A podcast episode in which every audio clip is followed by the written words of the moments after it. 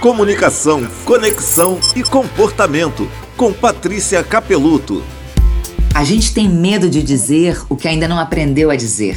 Algumas conversas difíceis podem parecer assustadoras, pois ainda não nos arriscamos a tê-las. Eu tenho visto gente querendo desistir de relações ao invés de conversar, como se só houvesse duas possibilidades: viver a relação ruim ou eliminá-la da sua vida. No terreno do não dito existe muito sofrimento. E a gente pensa que por não saber como falar, não dá para falar. Mas é preciso começar, é preciso experimentar. Entre uma relação que está com ruídos e o fim dela, há um caminho do meio.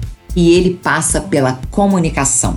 Você quer entender um pouco mais sobre conversas difíceis? Me segue lá no Instagram, Patrícia Capeluto, que eu te mostro. Comunicação, conexão e comportamento com Patrícia Capeluto.